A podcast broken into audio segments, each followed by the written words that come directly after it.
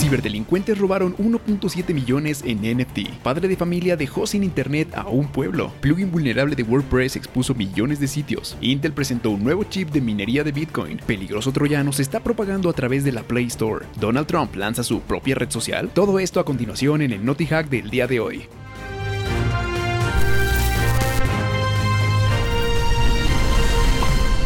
Bienvenidos sean todos ustedes a Hackwise. Mi nombre es César Gaitán y el día de hoy les quiero dar la bienvenida al Naughty Hack, en donde encontrarán todas las noticias más importantes de ciberseguridad y de tecnología de la semana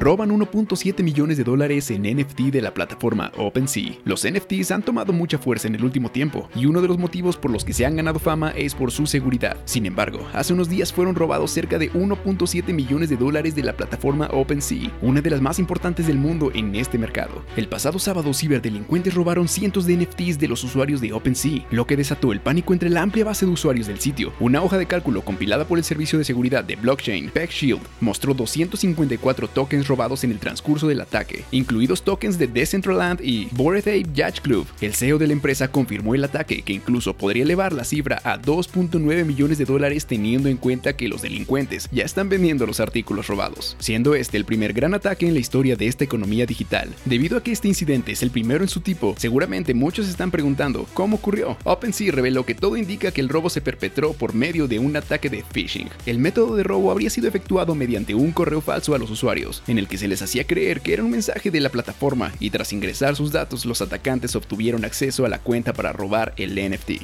Desde la empresa aseguran que el ataque se dio antes de una migración de datos, que sí fue autorizada por la propia OpenSea, por lo que creen que las víctimas fueron seleccionadas con anterioridad. Entre los detalles encontrados, el robo se dio porque los usuarios firmaron una especie de contrato en blanco, en el que con sus datos fueron llenando algunas casillas y luego los delincuentes las completaron para hacer la transferencia del NFT sin tener que pagar nada, como si los usuarios hubiesen regalado el Wisers, hacemos una pequeña pausa para recordarte que ya puedes acceder a nuestro sitio web en www.hackwise.mx, donde encontrarás herramientas, cursos y contenidos exclusivos de ciberseguridad y de tecnología. Así que recuerda visitar www.hackwise.mx para estar al día en el mundo de la tecnología y de la ciberseguridad. Ahora sí, después de este pequeño corte comercial, continuemos con nuestro Naughty Hack.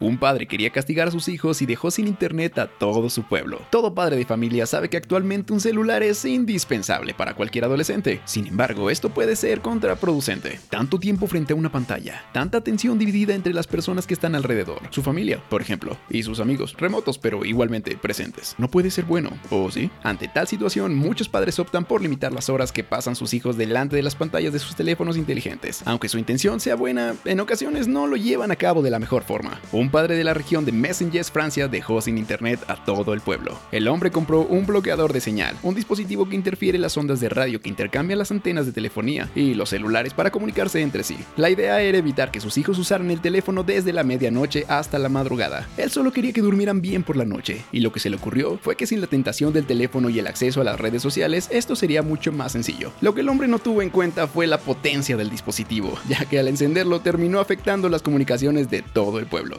menos de mil habitantes y de zonas vecinas, al punto que fue notado por la operadora de telefonía móvil local. Ante esta situación, la compañía pidió a la ANFR, la agencia de telecomunicaciones francesa, que investigara el caso, ya que ocurrió en varias ocasiones y siempre en el mismo horario. Según la agencia, encontraron la fuente de la interferencia cuando hablaron con el padre exasperado, que confirmó que lo hacía para evitar que sus hijos se quedaran despiertos por la noche, pero al parecer no tuvo en cuenta que la tenencia de estos dispositivos está reservado para las fuerzas de seguridad y es ilegal para el resto de las personas en casi cualquier país. En Francia, por ejemplo, usarlo implica pagar una multa de 34 mil dólares y pasar seis meses en la cárcel.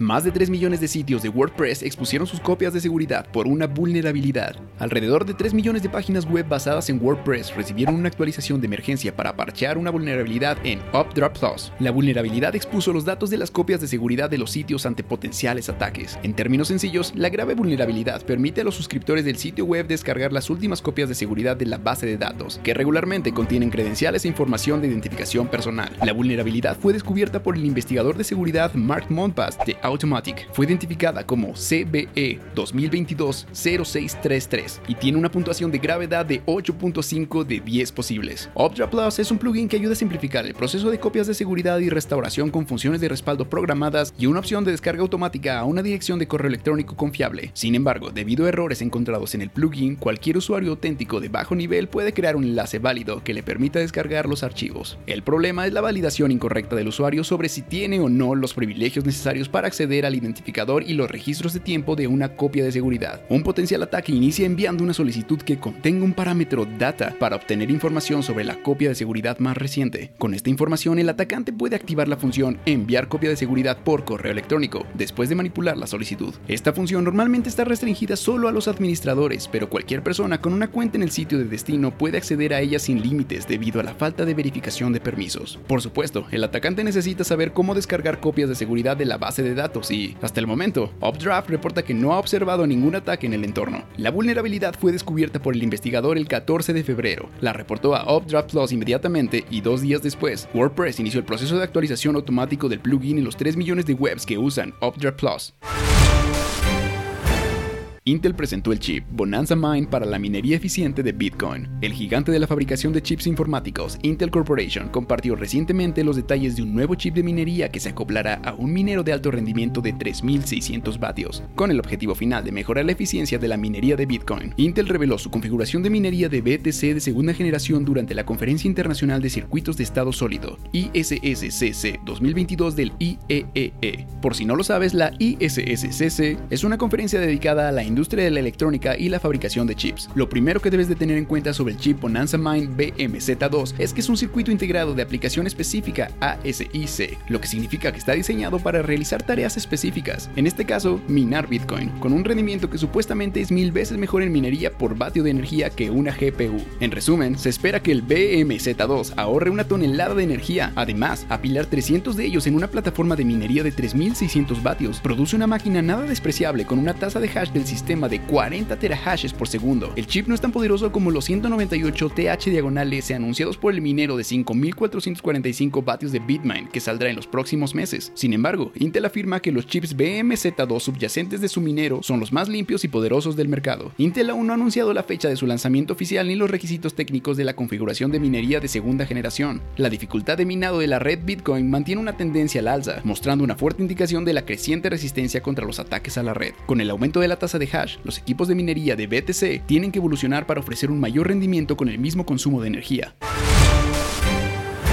Nuevo troyano bancario para Android se está propagando a través de la Google Play Store. Investigadores han revelado que un nuevo troyano bancario para Android con más de 50.000 instalaciones está siendo distribuido a través de la tienda oficial de Google Play. El malware está apuntando a cerca de 56 bancos europeos y su objetivo es recopilar información confidencial de los dispositivos comprometidos. El peligroso malware fue nombrado como Xenoform por la firma de seguridad holandesa Threat Fabric y afirman que el malware comparte algunas características con otro troyano bancario identificado bajo el nombre de Alien. No obstante, Xenoform es bastante diferente de su predecesor en términos de las funcionalidades que ofrece. Alien es un troyano de acceso remoto, con detección de notificaciones y funciones de robo autenticación de dos factores. Este surgió poco después de la desaparición del infame malware Cerberus en agosto de 2020. Desde entonces, investigadores han detectado otras derivaciones de Cerberus, incluido AirMac, en septiembre de 2021. Xenoform como Alien y AirMac es otro ejemplo más de un troyano bancario de Android que se enfoca en evadir las protecciones de seguridad de Google Play Store. El troyano se hace pasar por aplicaciones de productividad como Fast Cleaner para engañar a las víctimas desprevenidas para que lo instalen. Xenoform también utiliza la efectiva táctica de pedir a las víctimas que le otorguen privilegios del servicio de accesibilidad, lo que le permite abusar de los permisos para realizar ataques de superposición. En otras palabras, el malware inyecta pantallas superpuestas no autorizadas sobre aplicaciones específicas de España, Portugal, Italia y Bélgica para recopilar credenciales y otra información personal. Además, Xenoform está equipado con una función de interceptación de notificaciones para extraer tokens de autenticación de dos factores recibidos a través de CMS y otra función que le permite obtener la lista de aplicaciones instaladas, cuyos resultados son enviados a un servidor remoto de comando y control.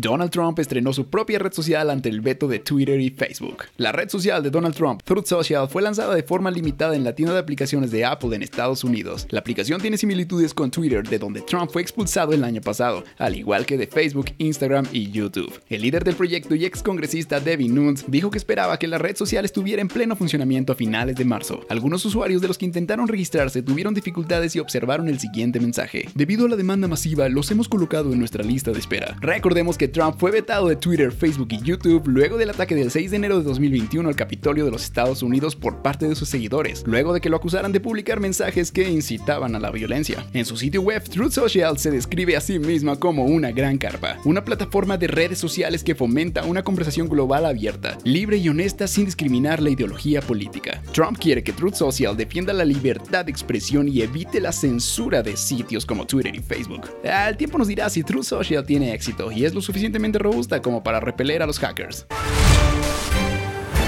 Dato curioso, ¿sabías que el 24 de febrero de 1955, hace 67 años, nació Steve Jobs, cofundador y exdirector general de Apple? El exitoso empresario falleció el 5 de octubre de 2011 a los 56 años a causa de un cáncer de páncreas. Eres grande, Steve, eres grande.